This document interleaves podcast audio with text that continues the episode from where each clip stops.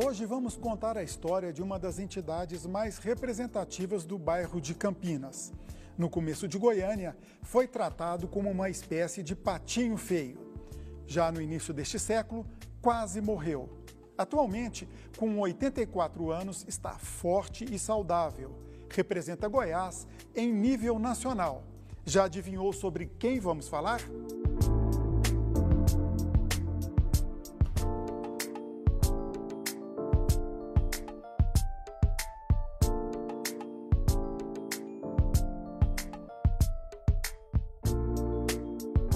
Tema de hoje é o Atlético Clube Goianiense.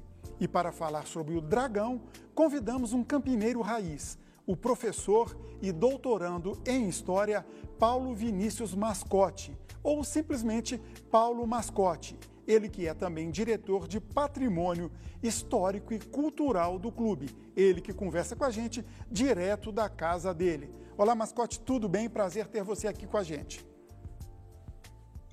Olá, Enzo, a todos que estão assistindo. uma satisfação estar aqui. Sou um fã do programa e é um programa indispensável para a cultura e para a história do estado de Goiás. Ok, em nome de toda a equipe eu agradeço. Mascote, vamos no começo do Atlético. A gente fala muito em Antônio Ascioli, merece todas as considerações históricas é, pelo que ele representa para o clube. Mas vamos falar da fundação e do primeiro presidente que teve lá também, né, dentro das quatro linhas, foi jogador também. Conta pra gente isso. Exatamente, Enzo. Foi, nós tivemos a fundação do Atlético ocorre é, no hotel Pouso Alto, o antigo hotel Duarte, ali em Campinas, próximo à Praça Joaquim Lúcio, no dia 2 de abril de 1937. Campinas, que antes era uma cidade, é, se torna um bairro para receber a construção da nova capital de Goiânia. Então, ali em Campinas, que era umas 10 vezes maior do que a capital toda, a nova capital que estava sendo construída, havia um desejo por ter um clube de futebol que representasse o bairro de Campinas. Falar da memorável noite de 2 de abril de 1937 ao esportista goiano é o mesmo que querer contar a um historiador como o Brasil foi descoberto. Todos sabem como se deu, naquela distante data, a fundação histórica do primeiro clube de futebol da cidade de Goiânia, capital do estado, que contava apenas com três anos e meio de existência. Uma das principais é, lideranças desse movimento foi o Edson Hermano, ele que foi presidente do clube, também foi um dos primeiros goleiros que o clube teve. Como ele sempre usava uma camisa preta, ele era chamado de Vilvinha. O Edson Hermano, um dos fundadores, inclusive, da Folha de Goiás, é também um dos fundadores do Atlético Goianiense e um dos seus primeiros goleiros. Bom, falando ainda de fundação, Venho agora para o recente. O Atlético recentemente mudou o seu escudo. O escudo antigo parecia muito com o escudo do São Paulo Futebol Clube. E o uniforme, é lógico, rubro-negro é a cópia do Flamengo. Que influência tiveram São Paulinos e flamenguistas na fundação do Dragão? Então, nós temos é, vários depoimentos de três dos fundadores é, do Atlético, que é da família Gordo, né, que vem lá de Piracanjuba, Nicanor, é, Afonso Gordo e Alberto Gordo. Eles se dividiam entre torcedores do Flamengo e alguns até do Botafogo. Deram ali na hora da fundação e os que já eram fãs do Flamengo resolveram utilizar as cores do Flamengo.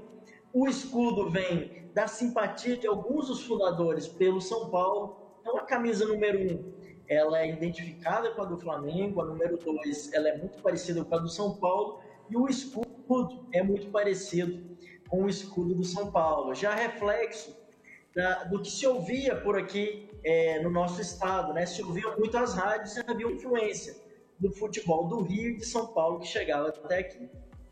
Tá, e o Atlético sempre teve entre sua torcida intelectuais e artistas ah, de renome. Nós temos Bariane Hortêncio, os irmãos José, o José Mendonça Teles e o irmão dele, me falhou o nome agora, Frei Nazareno Confalone e muitos outros. Fala um pouquinho dessa, dessa torcida atleticana. Então, O Atlético, como fundado como um, um clube do bairro, da comunidade, ele tem, desde, desde o seu início, esse vínculo com uma própria torcida que o sustentava. Então, ao contrário do Goiânia, que ele era um clube já apadrinhado pelo Pedro Ludovico, o Atlético só sustentava com o apoio dos comerciantes da região. É, você tinha ali no, no final já dos anos 30, logo após a fundação do Atlético, um grupo musical chamado o Regional Goianiense, que fazia shows em Campinas, arrecadando todo o dinheiro para estruturar o clube recém-fundado. É, nas décadas que se seguiram, nós tivemos um peso muito grande, tanto da comunidade religiosa é, de Campinas, de seminaristas, e de artistas que estavam em torno do clube. Entre eles estavam o Frei Nazareno Confalon, que teve já um grande painel exposto, é, feito ali no estádio Antônio Ascioli. Você tem o Gilberto Mendonça Teles, que é reconhecidíssimo no campo da literatura nacional, chegou a jogar no juvenil do Atlético ali entre 87 e 1948 o próprio cronista e ex-presidente do Instituto Geográfico Histórico de Goiás, José Mendonça Teles, escreveu livros sobre o Atlético, sempre um apaixonado pelo Dragão. E que, olha que coisa inusitada, né? Um dos goleiros do Atlético é um dos maiores folcloristas do Brasil, um grande intelectual, um literato, que é o Bariane Hortêncio, que à época era, chamada de, era chamado de Paulistinha. E aí nós temos depoimentos de tantos outros artistas, intelectuais, como, por exemplo, o próprio jornalista, é, o Lisita Júnior, que é de produzir e documentar a história do Atlético, é, é, um, um, livro assenta, Subsídios para a História do Atlético Goianiense, professor Juarez Barbosa, professor aposentado da UFG, professor Orieste Gomes. Então, é, você tem um conjunto de poetas e de prosadores plásticos que estiveram sempre em torno do Atlético Goianiense. Tá, falando ainda do Bariani, pelo que a história conta, ele era mão de pau, ou seja, goleiro ruim, ou ele catava bem? O que, que você conseguiu levantar sobre isso? Olha só, o Bariani, ele era o Paulistinha, né? E muitas vezes ele é confundido com outro goleiro que era o Paulista. O Paulista foi campeão com o time do Atlético.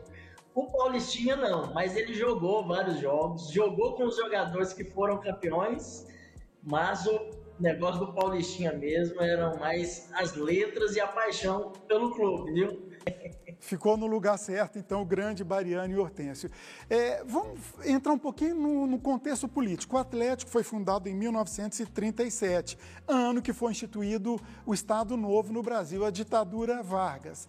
E, ao mesmo tempo, tinha, já tínhamos interventor aqui em Goiânia, Pedro Ludovico Teixeira, que criou Goiânia e era chamado de o time chapa branca. E Goiás e Vila não existiam, literalmente. Então o Atlético era uma resistência também ao ludoviquismo, ao Estado Novo, ou não tinha nada a ver, eu estou viajando? Você está certinho, Enzo. É, houve essa polarização.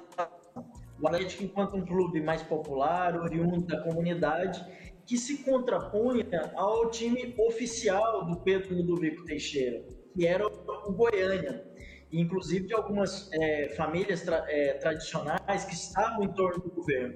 Então, muitas vezes, o Goiânia conseguia pegar os do interior do estado e, às vezes, até capturar alguns do Atlético, oferecendo o quê? Cargos no governo do estado. Já no Atlético, não. É, vamos lembrar que ainda de 1900, até da fundação do Atlético, do Goiânia, o Atlético em 37, o Goiânia em 38, até 1960, um salário, oficialmente. Então, o futebol era considerado é, amador, antes do profissionalismo. Mas era um amadorismo entre aspas, no caso do Goiânia. Porque grande parte dos jogadores, os melhores jogadores, eram levados para o Goiânia com a garantia de terem um cargo público, terem uma função pública é, no Estado, garantida pelo grupo do Pedro Ludovico Teixeira.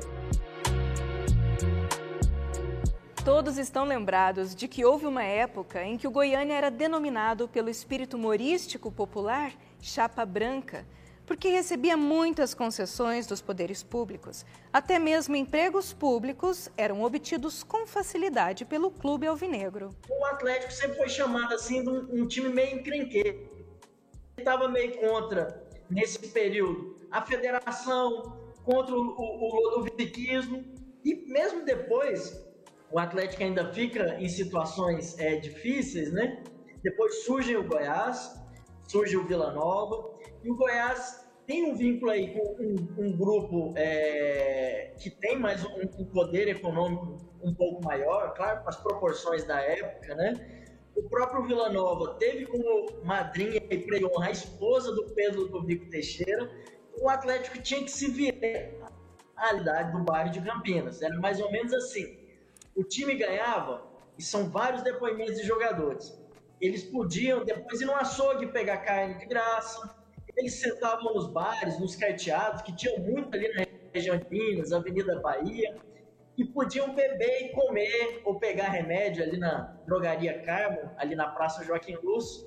A comunidade os acolhia, fazia doações para o time do Atlético. Além do que, um conjunto de, de festas, né? De festas, bingos, doações, mantinham, mantiveram o clube de pé nessa oposição entre o Clube do Bairro de Campinas versus é, entre nos anos 40 e 50 versus o clube chamado Chapa Branca, que era o Galo, que era o grande adversário do Dragão à época.